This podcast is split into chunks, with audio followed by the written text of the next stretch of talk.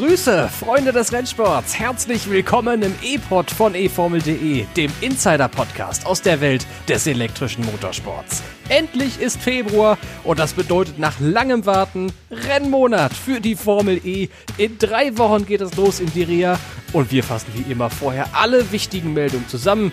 Mit dabei eine Diskussion über die Monaco-Strecke und den zweiten Rennkalenderblock des neuen Jahres. Um das und mehr geht's in dieser Episode. Mein Name ist Tobi Blum. Viel Spaß beim Hören.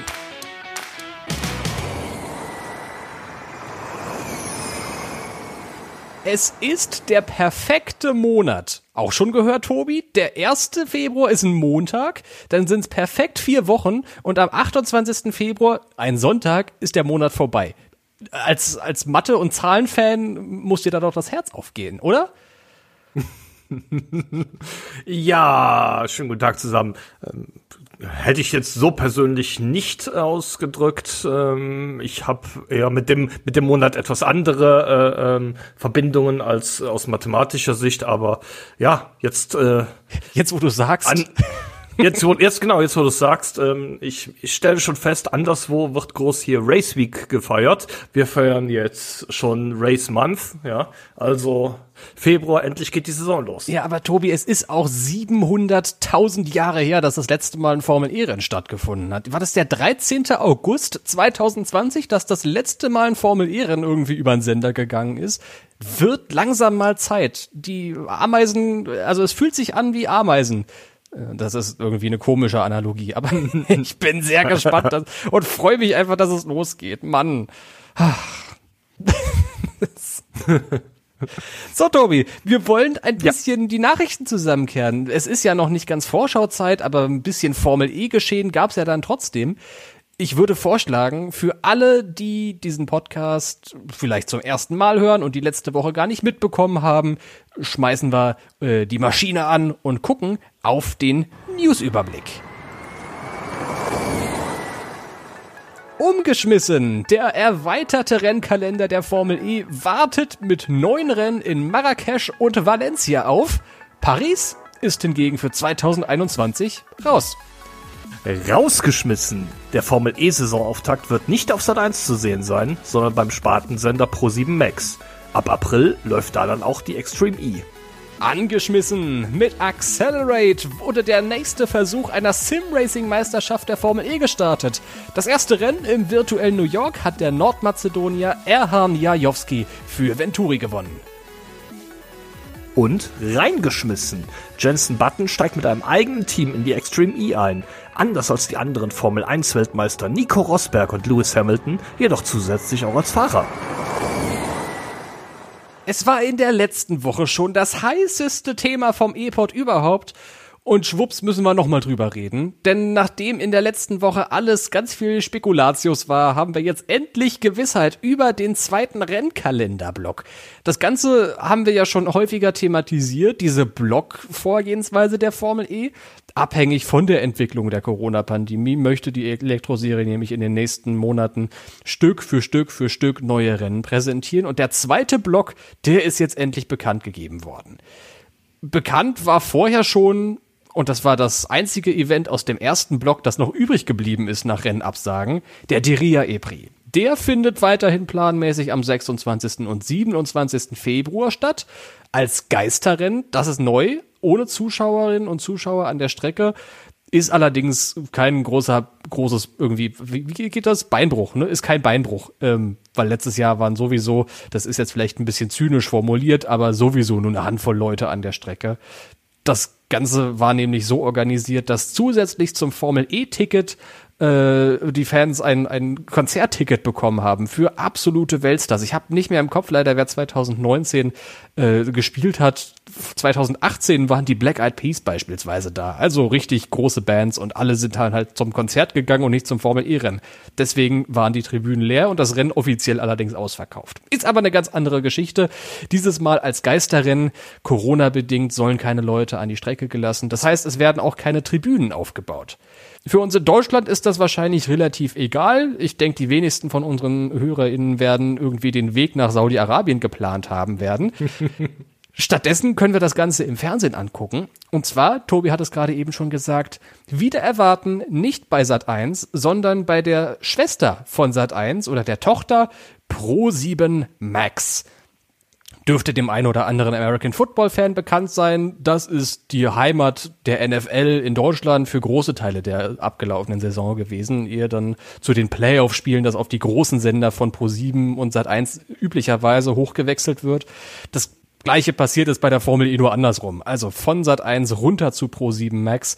Das Ganze aus dem Grund, dass Sat 1 das Vorabendprogramm beibehalten möchte mit Buchstaben-Battle und äh, Five Gold Rings und vor allem das Buchstaben-Battle liegt da allerdings im Weg.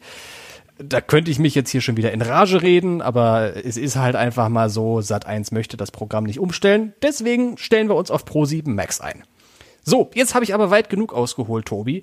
Wir müssen über die neuen Rennen reden, die jetzt wirklich final sind. Und wie erwartet ist der Valencia EPRI dabei. Was bedeutet das für uns? Das bedeutet für uns, dass wir zum ersten Mal ein Formel-E-Rennen auf der Iberischen Halbinsel haben werden. Ähm, also Spanien ist ja in der Formel E kein unbekanntes Land, sage ich mal. Ja, da finden ja schon seit mehreren Jahren die Testfahrten vor der Saison statt. Ich bin da auch schon mal dabei gewesen und ähm, ja, jetzt wird es tatsächlich so sein, dass da zum ersten Mal ein Rennen veranstaltet wird. Ähm, wie allerdings auch schon gemutmaßt, soll das Ganze nicht auf dem bekannten Kurs stattfinden, sondern das Ganze da ein neues Layout bekommen. Ähm, da sind aber immer noch keine Details bekannt. Ähm, wenn man aber einmal in Spanien ist, dann hätten wir aber zusätzlich noch einen Tag dran macht aber anders als in Diria keinen Doubleheader draus, sondern ähm, veranstaltet dort den Rookie-Test. Wozu ist der denn immer gut? Bislang fand der ja immer in Marrakesch statt, einmal sogar in, in Diria auch. Äh, wobei das kein offizieller Rookie-Test war, das war nur ein, ein In-Season-Test, wie es dann englischsprachig immer heißt. Wozu ist der gut?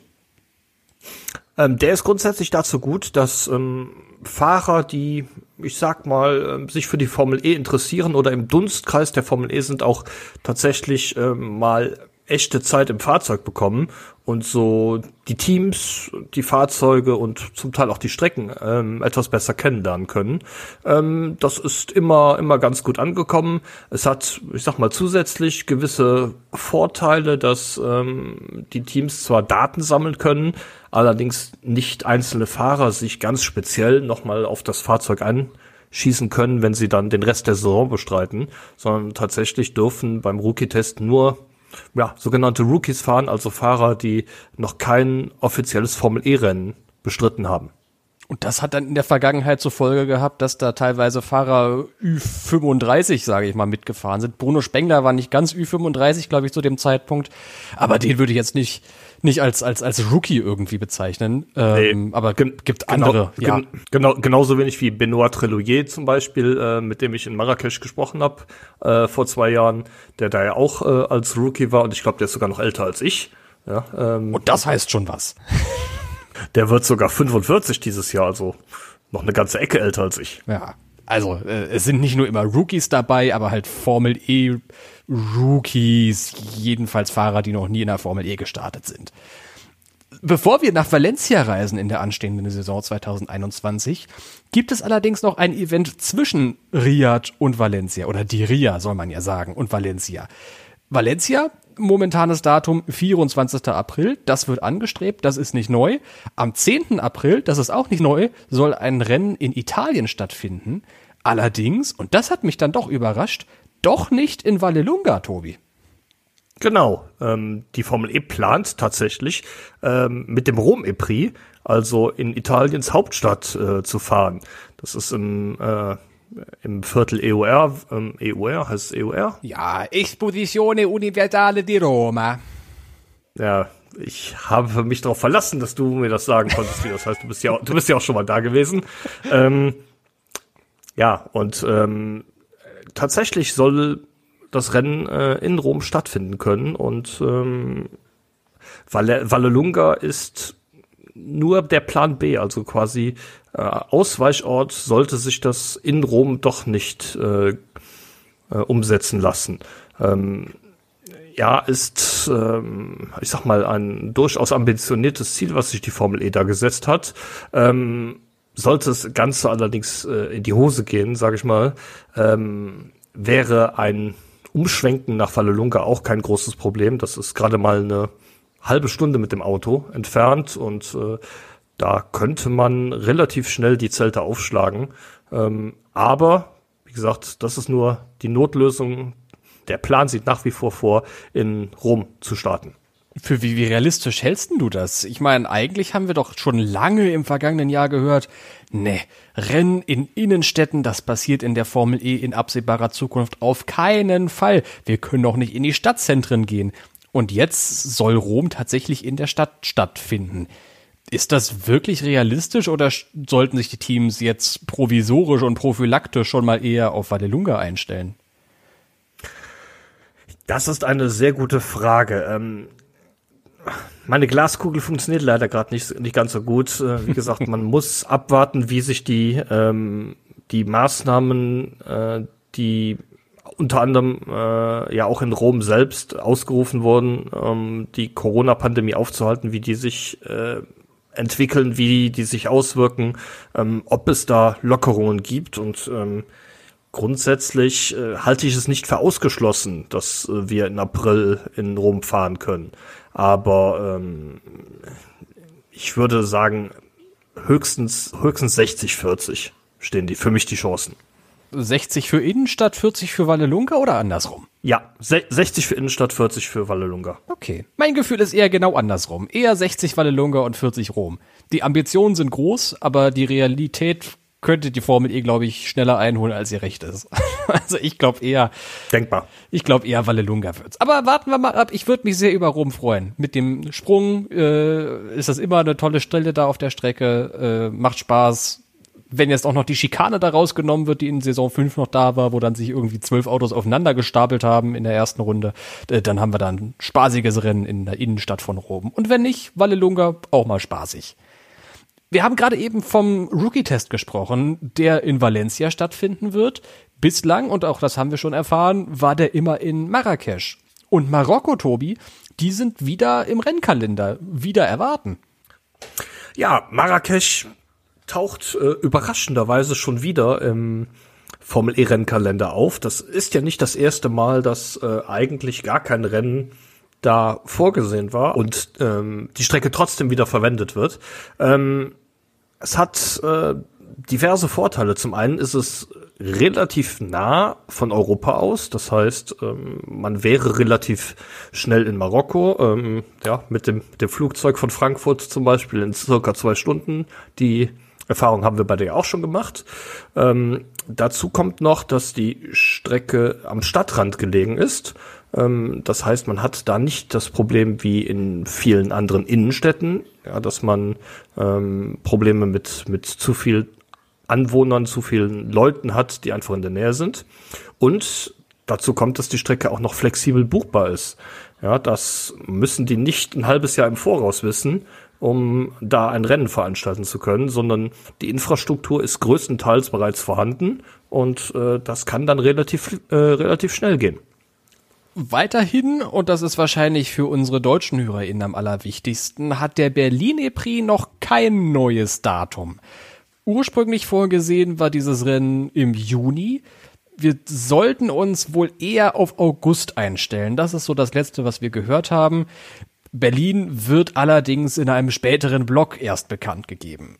Voraussichtlich dann, wenn die ersten paar Europarennen absolviert sind. Vielleicht so zwischen Marrakesch und Chile. Marrakesch 22. Mai, Chile 5. und 6. Juni. Das sind die Daten für diese zwei Events. Und danach könnten wir mal ein bisschen mehr hören zu Berlin. Es läuft wieder wohl auf August hinaus. Und unklar ist genauso wie das Datum vom Berlin Prix, was mit London und New York passiert. Und vielleicht auch mit Seoul, denn vielleicht ist es dem einen oder anderen aufgefallen. In diesem neuen Rennkalenderblock steht kein einziges Asien-Event drin. Glaubst du denn, Tobi, dass wir nochmal nach Asien kommen mit der Formel E in 2021? Vielleicht ja ums und durchs Olympiastadion in Seoul? Wenn wir nach Asien kommen, dann ähm, halte ich Seoul für die äh, durchaus realistischste Variante. Also wenn, wenn wir jetzt Deria, das zwar ähm, ja theoretisch auf dem arabischen Kontinent liegt, äh, äh ja am, im Nahen Osten nicht als Asien zählen würden. Ähm, an einem Rennen in China glaube ich ganz ehrlich gesagt nicht. Das ist der, da ist ja auch der Formel 1 Grand Prix schon abgesagt für dieses Jahr. Ähm, das ist extrem unwahrscheinlich, aber Südkorea könnte ich mir in der Tat vorstellen. Wieder mit dabei im Rennkalender ist auch das alte Saison-Highlight, das muss man vielleicht in Anführungszeichen setzen, Monaco. Da ist das Rennen am 8. Mai 2021 angesetzt, also zwischen Valencia und Marrakesch. Und in diesem Jahr sollte die Formel E eigentlich weg von ihrer leidigen Kurzanbindung kommen und endlich auf die Strecke für die großen Jungs und Mädels wechseln. Erstmals Grand Prix-Kurs. Und jetzt gibt's eine Riesendiskussion darüber, ob man tatsächlich auf den Grand Prix-Kurs wechselt oder doch den Kurzkurs wählt oder ganz ein neues Layout wählt. Da ist doch eine ganze Menge ungewiss. Eigentlich haben wir doch gehört im vergangenen Juli vom Formel E Vorstandsvorsitzenden Alejandro Agag, der hat die Serie immerhin auch gegründet und weiß eigentlich immer, was da abgeht. Der hat gesagt, ich kann bestätigen, dass wir auf dem vollständigen Grand Prix fahren werden. Aber diese Bestätigung, die scheint nur Agag bisher gegeben zu haben und niemand anderes. Es scheint nämlich tatsächlich so zu sein, als hätte die Formel E intern noch gar keine Entscheidung getroffen, auf welchen Kurs in Monaco man geht. Diese Kurzanbindung, die gilt eigentlich immer als viel zu eng und viel zu kurz. Da hat die Formel E die Strecke abgekürzt. Da ging es dann in der Saint-Devote, der ersten Kurve, sehr scharf nach rechts und dann ist sie frontal auf den Tunnelausgang zugesteuert und hat dann diese Hafenschikane so als Art Wendehammer genutzt, um dann die Autos wieder vor Tabak auf die, auf das ursprüngliche Grand Prix Layout zurückzuführen. Ähm, ungeliebt, unbeliebt bei allen, viel zu eng, kann, kann nirgendwo überholen. Die Attack Zone ist irgendwie awkward gewesen und äh, es hat einfach nicht so Spaß gemacht wie der große, wie die große Grand Prix Variante. Warum müssen wir uns diese Diskussion jetzt nochmal antun? Ich dachte eigentlich, dass die Grand Prix Variante die einzig gute Lösung jetzt wäre für die Formel E. Was machen wir? Also irgendwie wirkt es so, als wäre alles zu doof. Kurzanbindung ist doof, Grand Prix-Kurs ist doof. Und zwar, weil die Formel E Angst hat, sich immer mit der Formel 1 vergleichen zu müssen. Meinst du denn, das könnte passieren oder wird das passieren, dass die Formel E-Fans oder Formel 1-Fans die beiden Serien miteinander vergleichen und dann sagen, äh, die Luschen da von der Formel E, die sind viel zu langsam. Wird das passieren? Natürlich wird das passieren. Das ist ja, ist ja ganz klar. Ähm, wenn die zwei Rennserien auf, den, auf, der, auf der gleichen Strecke fahren, dann äh, wird es nicht lange dauern, bis, äh, bis dann auf äh, YouTube oder äh, ja, äh, so, einem sonstigen ähm, sozialen Medium jemand äh, ein Video hochlädt, wo er die beiden ähm, Pole Position Zeiten miteinander vergleicht, wo man dann sieht, äh, wo dann der Unterschied zwischen den beiden Rennserien besonders groß ist. Ähm, da hat man, glaube ich, aber auch keine Möglichkeit, dem Ganzen aus dem Weg zu gehen. Ähm, wie gesagt, die Kurzanbindung ist in meinen Augen keine, keine Option mehr. Das war sie beim letzten Mal eigentlich schon nicht. Äh, jetzt mit 24 Fahrzeugen, die die Rennserie mittlerweile hat, ähm, auf dieser knapp zwei Kilometer langen Strecke. Äh, Im Qualifying mag das äh, dank der Qualifying-Gruppen kein großes Problem darstellen, ja, aber ähm, allein schon im freien Training, das wird ein, äh, ein Gemetzel werden, ja, sich da ein bisschen, bisschen Platz für eine freie Runde zu verschaffen. Ähm, da sehe ich, äh, sehe ich keine, keine Chance, wenn ich ganz ehrlich bin. Ähm, was natürlich auch denkbar wäre, ähm, was bislang noch nicht ähm, so offensiv kommuniziert wurde, dass man ähm, an einer anderen Stre äh, Stelle eine, eine Abweichung zum Formel-1-Kurs schafft ja, indem man ähm, beispielsweise im, im nördlichen Bereich der Strecke, ähm, da wo es ähm, die, ich, ich nenne sie immer noch die Löwshaarnadel, ähm, ja, ähm, mittlerweile heißt das Hotel ja anders und die Haarnadel auch. Ich glaube Grand Hotel oder so, ja. Oder Fairmont, es hatte, sie hatte so viele Namen schon inzwischen. Ja, genau, richtig. also in, de, in dem Bereich könnte man eine etwas andere Streckenführung wählen und damit ähm, ja, hätte man wieder die, die Vergleichbarkeit, äh, die man gerne vermeiden würde, aus dem, aus dem Weg geräumt. Ähm, das muss man allerdings äh, tatsächlich dann mal vor Ort äh, untersuchen und ich glaube, ähm, du hast es auch schon angekündigt, da ist noch keine endgültige Entscheidung gefallen. Das ist ganz lustig, weil wir zwei in irgendeinem E-Pod vor- oder Nachgespräch da auch mal drüber geredet haben und genau diesen Streckenteil besprochen haben. Denn im Norden von der, äh, der ich glaube, Portier heißt die Kurve, also dieser Rechtsknick, bevor es in den Tunnel geht. Genau. Links, da werden die Fahrzeuge der Formel 1 üblicherweise abtransportiert, wenn es einen Unfall gibt in der Region. Da sind immer Marshallposten, Streckenposten stehen da, die halten sich in dem Bereich von diesem Kreisverkehr auf. Wenn man sich da zum Beispiel beim Kartenanbieter seines Vertrauens im Internet mal ein bisschen umschaut. Das hat so ein bisschen Long Beach-Feeling ähm, mit dem Springbrunnen eben. Und darüber haben wir zwei geredet, dass man da doch so eine extra Schleife einbauen könnte. Aber ich glaube, so gern ich das auch sehen würde, weil da geht dann irgendwie so eine Brücke drüber und das hätte dann nicht nur was von Long Beach, sondern auch noch von der Miami-Strecke. Ich komme hier schon ins Träumen und ins Schwärmen. Aber das würde letzten Endes auch nichts an diesen Formel 1-Vergleichen ändern, weil man dann halt einfach so eine schnelle Runde der Formel 1 anhalten würde am Tunneleingang und dann halt die Formel E ihre Schleife drehen würde, lassen würde in der Onboard-Aufnahme und dann halt beide Videos am gleichen Punkt wieder weiter lassen, fahren lassen würde. Also das macht irgendwie auch keinen Sinn. Ich finde, die Formel E sollte sich mal was trauen und sagen, wir beißen. Der Apfel ist ja noch nicht mal so sauer. Wir beißen jetzt in den nicht ganz so sauren Apfel und machen einfach die große Grand Prix-Strecke etwa so schnell wie der Porsche Supercup dürfte die Formel E sein.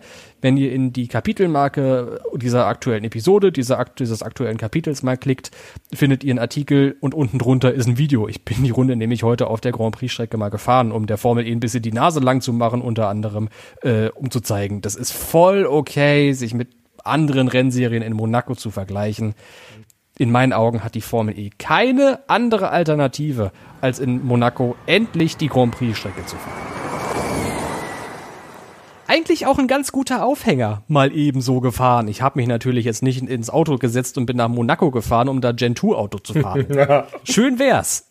Aber letzten Endes musste dann doch R-Faktor 2 herhalten. Das ist doch die große Simulation mit dem Formel E Add-on und das benutzt die Formel E selbst auch äh, gut und gerne und häufig. Im letzten Jahr gab's die Race at Home Challenge und jetzt wurde die neue Formel E Serie, die E-Sport Serie FE Accelerate ins Leben gerufen mit richtig professionellen Sim-Racern und keine Parallelrennen mehr mit den echten Fahrern und irgendwelchen InfluencerInnen. Also irgendwie war das alles bei der Race at Home Challenge so lala. Jetzt gibt es Accelerate und jetzt macht die Formel E so richtig ernst es gibt den Energieverbrauch. Der war zuletzt bei der Race at Home Challenge, der letzt, dem letzten Versuch der Formel E, deaktiviert.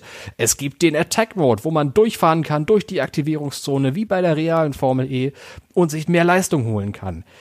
Ähm, aus meinen Augen hat das bei den technischen Details alles sehr, sehr gut funktioniert. Und mir sind zumindest keine Fehler aufgefallen bei Energieverbrauch und Attack Mode. Das erste Rennen statt, hat stattgefunden im virtuellen New York. Eingangs haben wir erwähnt, Erhan Jajowski hat gewonnen aus Nordmazedonien für Rocket Venturi. Jetzt frage ich dich mal ganz gerade raus. Wie hat dir das Rennen gefallen, Tobi? FE Accelerate. Mir, mir hat's sehr gut gefallen, muss ich zugeben. Äh, vor allem oder ganz besonders im Vergleich zur Race at Home Challenge. Äh, man hat gemerkt, dass da tatsächlich auch äh, diesmal wirklich Leute am Start sind, die fast alle ihr Handwerk richtig gut verstehen.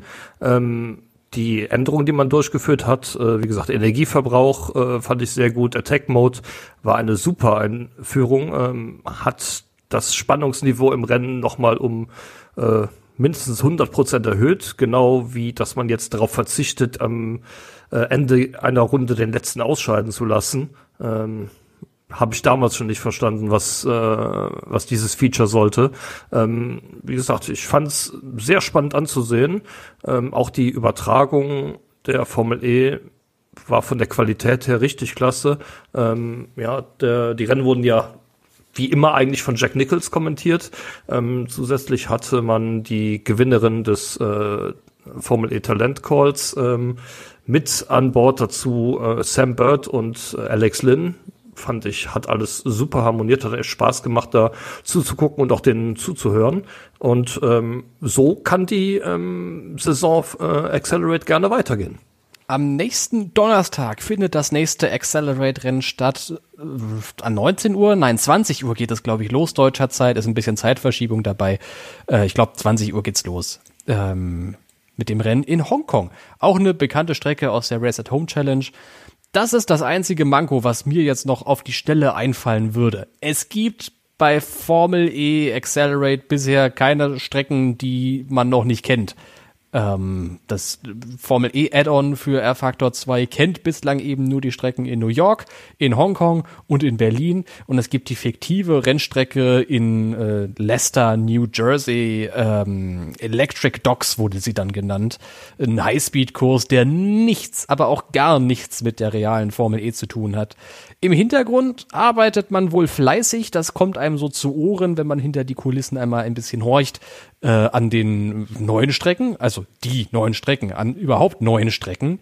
Äh, ich hoffe, dass die noch fertig werden rechtzeitig. So lang dauert Accelerate ja auch nicht mehr die Serie geht in eine kleine Pause, während wir uns auf die reale Formel E konzentrieren. Da könnte man vielleicht auch ein bisschen im Hintergrund dran arbeiten. Aber das ist eine Sache, die auf jeden Fall ganz oben auf der To-Do-Liste für die OrganisatorInnen stehen muss für Accelerate. Neue Rennstrecken ins Spiel bringen. Wenn das gelingt und wenn das passiert, dann sehe ich grün, also sehe ich nicht schwarz, sondern da sehe ich sehr weiß. da sehe ich grünes Licht sehe ich da für Accelerate. Wir haben in den vergangenen sieben Tagen selbstverständlich nicht nur die Formel E im Blick gehabt, sondern auch ihre Schwesterserie Extreme E. Die geht ja im April, nicht Februar hätte ich jetzt fast schon gesagt, April mhm. in ihre erste Saison, ebenfalls in Saudi-Arabien in der Al-Ula-Wüste soll es losgehen. Und die Extreme E, die hat Lewis Hamilton dabei mit dem Team X44. Nico Rosberg ist dabei mit Rosberg Extreme Racing. Und jetzt sogar Jensen Button.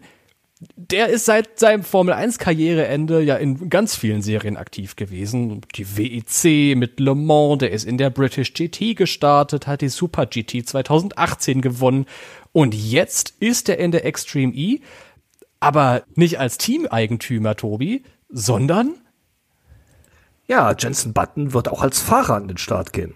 Ähm, das ist äh, besonders bemerkenswert äh, vor dem Hintergrund, dass Jensen Button ja nicht gerade die große äh, Offroad-Erfahrung mitbringt, aber ähm, er ist nach seiner Zeit in der Formel 1 ähm, durchaus das eine oder andere äh, Rennfahrzeug gefahren, hat da auch, ich sag mal, viele verschiedene Rennfahrzeuge bewegt und ähm, ja, ähm, von daher ähm, ein großer Name auf jeden Fall, den die äh, Extreme E da jetzt äh, angelockt hat. Und äh, besonders die Optik von seinem äh, Fahrzeug gefällt mir, denn die Lackierung ist an seinen Braun GP angelehnt, mit dem er 2009 die Formel 1 Weltmeisterschaft gewonnen hat und ähm, woraus dann ja anschließend das Mercedes-Team hervorgegangen ist.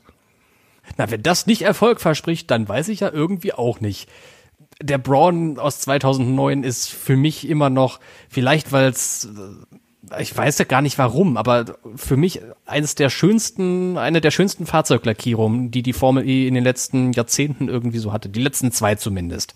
Ähm, weil die so schlicht ist einfach. Ich freue mich riesig, dass ich die auch in der Extreme E nochmal angucken kann. Jetzt fehlt ja eigentlich nur noch der große Button-Rivale aus 2009, Vettel, ne? Dann haben wir irgendwie alle Formel 1 Champions rückwirkend bis 2008 in der Extreme E. Das ist einfach auch, auch verrückt, dass irgendwie alle aus der Formel 1 sich irgendwie in der Extreme E engagieren wollen. Die hat so viel Schwung und jetzt halt noch mehr denn je.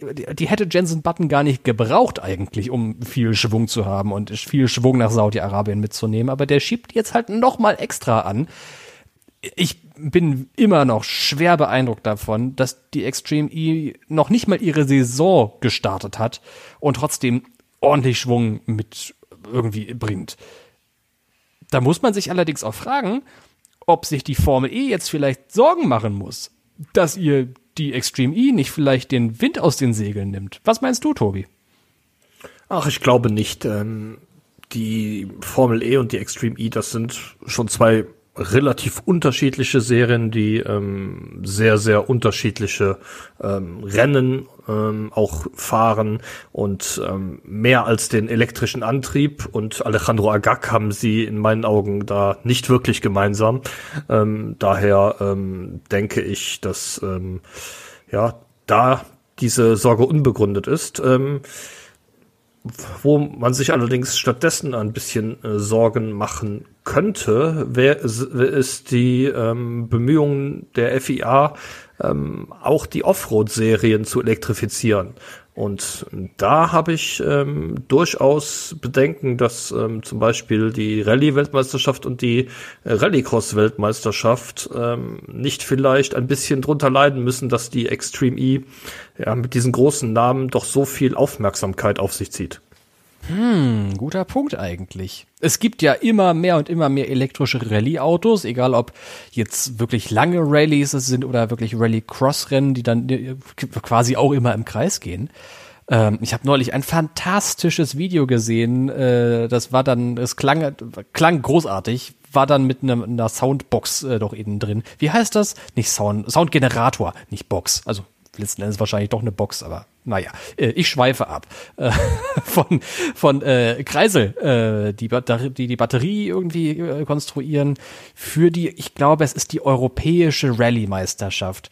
Ähm, du hast recht, es passiert gerade äh, im Rallye-Sport ganz viel in Richtung Elektro in, den Letz-, in der letzten Zeit. Tja, ich bin gespannt. Es gucken jedenfalls ganz, ganz viele Augen in Richtung Extreme E.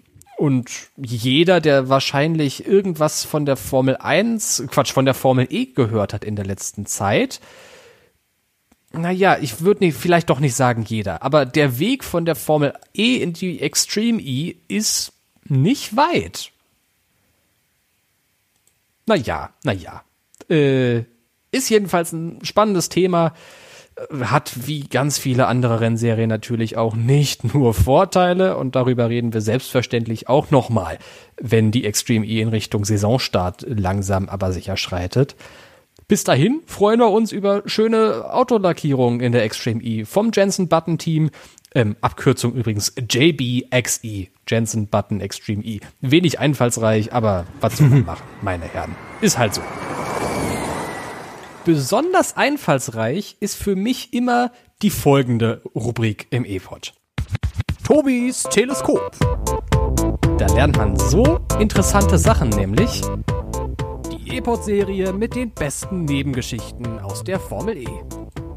Envision Virgin Racing entwickelt einen elektrischen Zweisitzer-Rennwagen. Gemeinsam mit dem Chemiekonzern Johnson Matthey baut das Team ein Renntaxi auf Basis des Gen 1 Fahrzeuges.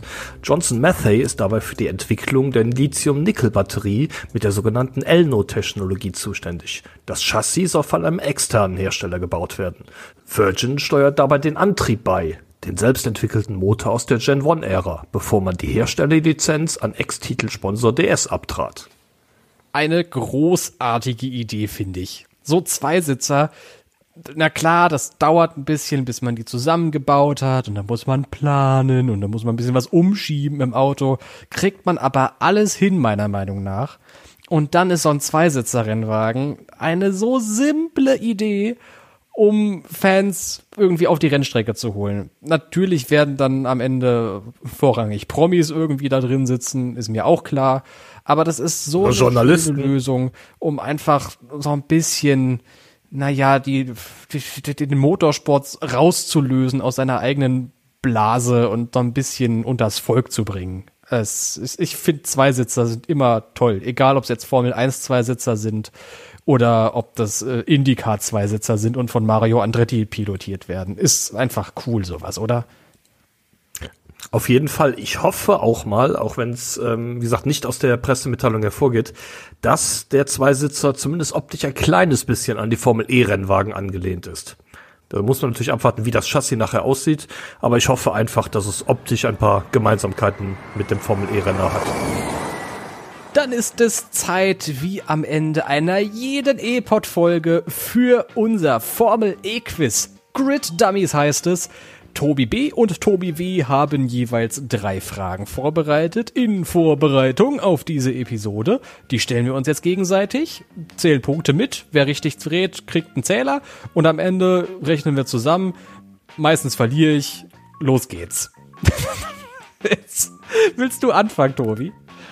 Ich kann sehr gerne anfangen. Und zwar geht es in meiner ersten Frage um Accelerate. Das Thema hatten wir eben. Die Sim-Racing-Liga hatte einen sehr spannenden Saisonauftakt. Ja, das erste Rennen hatte es auf jeden Fall in sich.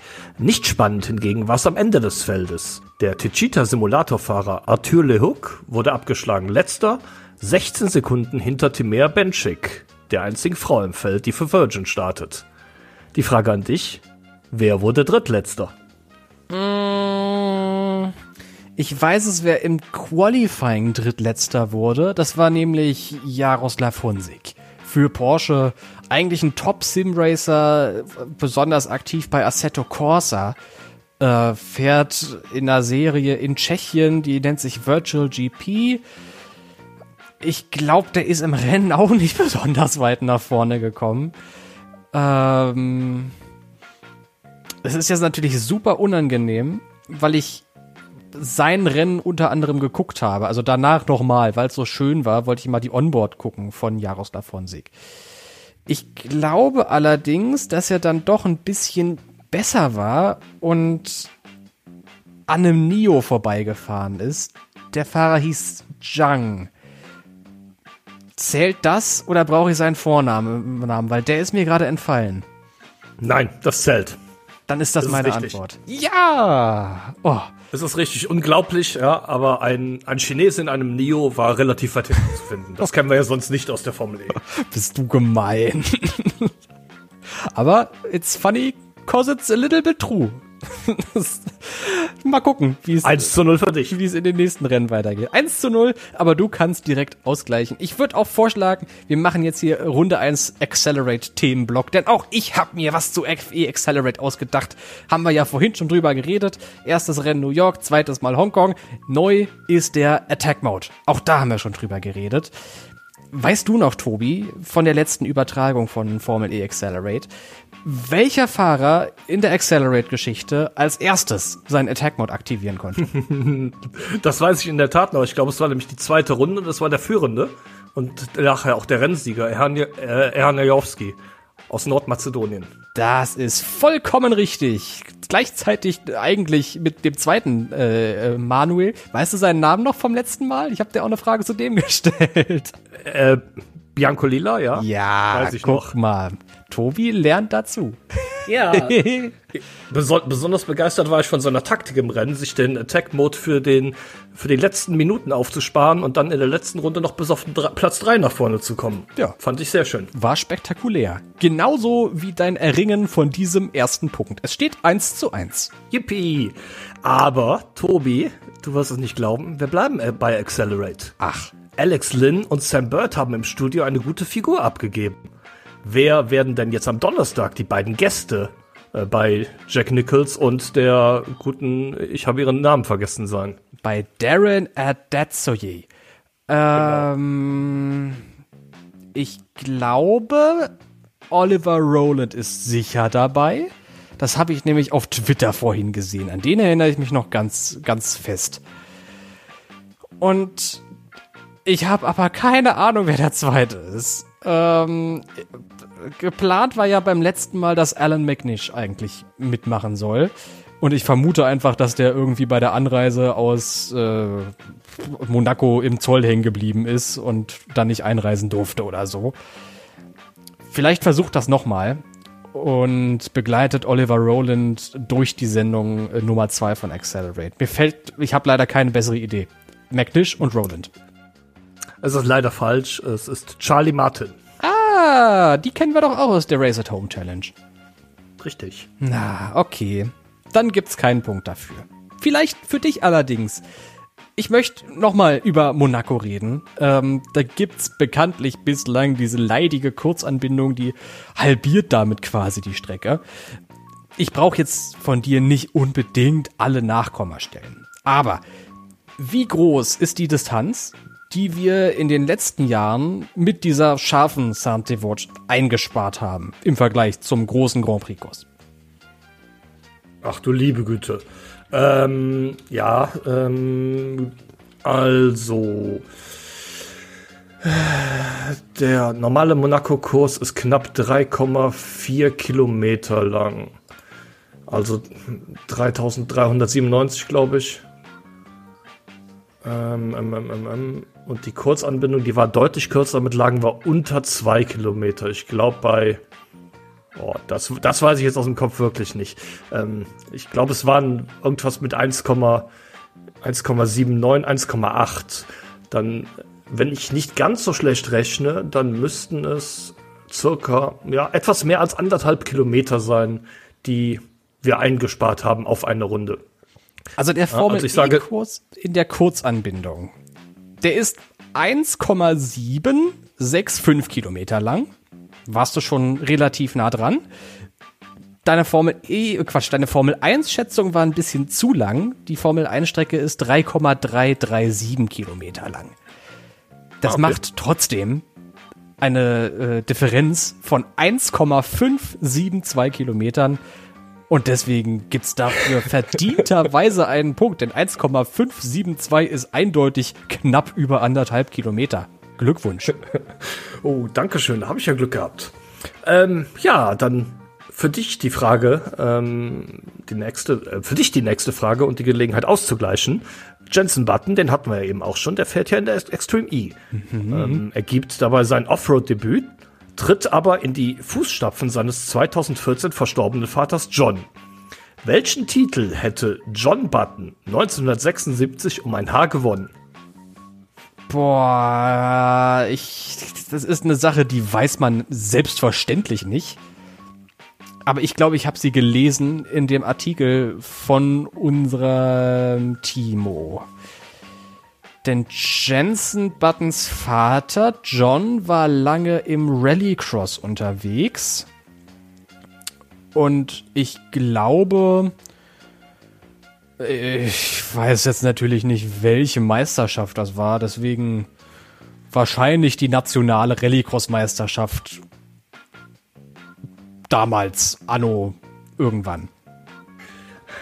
So ein Mist hätte ich doch besser nach seinem Auto gefragt. Das ist die British Rallycross Championship, äh, in der er Vizemeister geworden ist. Wow. 1976. Punkt für dich. Wow, okay. Aber wie gesagt, das hätte ich niemals gewusst, wenn ich nicht den Text gelesen hätte, kurz vorher noch. Ich hatte überlegt, nach dem Auto zu fragen, aber ich hatte mir gedacht, dass mit dem Auto, das hättest du vermutlich noch eher gewusst, als äh, welche Meisterschaft es gewesen wäre. Nee, ist genau andersrum. Was für ein Auto? Okay. Ein VW Golf. Ein VW Golf, nee, hätte ich nie, nie geraten. Niemals hätte ich das erraten. Egal, Punkt nehme ich gerne, gerne mit.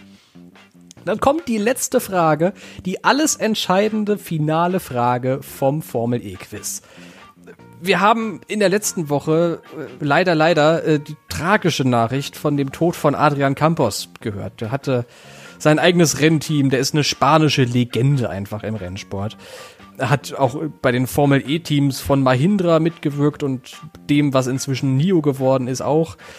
Und voraussichtlich hat er sogar eine Formel E-Kurve, also eine Kurve im Formel E-Kalender jetzt anstehend äh, in der neuen Saison, die nach ihm benannt ist, nämlich in In Valencia. Valencia, oder? Ja, okay. Da, da gibt's zum Beispiel die Kurve 6 Achel Nieto oder die Kurve 12 Jumpy Herreros. Welche Kurve ist in Valencia nach Adrian Campos benannt, Tobi? Ich habe keine Ahnung. Überhaupt nicht. Ähm, es ist, ist ganz witzig, weil ich ähm, ein paar äh, Sachen über Adrian Campos weiß, die ähm, ich du nicht nie, weißt. Mir, nicht, mir, nicht, mir nicht getraut habe zu fragen. Zum Beispiel, dass er 85 Dritter in der deutschen Formel 3 Meisterschaft wurde. Wow. Ähm, ja. Und dass sein Einstieg im Motorsport ähm, ganz untypisch war. Er ist nämlich ferngesteuerte Autos gefahren und hat 18, 1980 die spanische Meisterschaft gewonnen. Das weiß ich alles, aber ich weiß nicht, welche Kurve in Valencia nach ihm benannt ist. Ähm, Dann rate, was ich habe. zwischen 1 und wie viele Kurven auch immer Valencia hat. Super. Dann sage ich, es ist die erste Kurve, die nach Adrian Campos benannt ist. Dafür gibt's leider keinen Punkt. Das tut mir, ich ja, würde dir den klar. Punkt so gerne geben. Aber es ist nicht die erste, sondern die letzte Kurve. Na. Die erste Kurve heißt Aspa, die 14. Kurve in der MotoGP-Version oder die zehnte Kurve in dieser Formel E-Variante, die heißt Adrian Campos. Aber dir sei es Schade. verziehen, das war auch eine sehr, sehr schwere Fra Frage zum Abschluss. Das heißt, es steht 2 zu 2 oder so, nicht wahr? Es steht 2 zu 2. Hast du vollkommen richtig gerechnet, Tobi. Das ist ja du wirst doch, Du wirst doch der neue Statistik, Tobi. Nee, ich glaub nicht. Ich glaub, bis das passiert, dauert's noch ein bisschen. Das war mir mal wieder ein inneres Blumenpflücken mit dir, Tobi. Trotzdem ich bin ich nicht weniger gespannt auf die Ria jetzt. Also, je mehr ich über die Formel E nachdenke und rede, desto dringlicher wird äh, der, der Bedarf nach äh, der nächsten Dosis Formel E. Bei mir geht das ganz genauso. Verabschieden wir uns jetzt schon? Ich habe so das Gefühl, es fühlt sich an wie Abschied für heute Abend. Ja, ich habe auch die Angst, Nein. dass, äh, dass es nach, äh, nach Abschied klingt. Aber äh, wir haben ja noch ein bisschen was zu tun. Ganz richtig, denn die Arbeit hört nie auf. Na dann, macht's gut. Wir hören uns beim nächsten E-Pod wieder. Tschüss. Tschüss.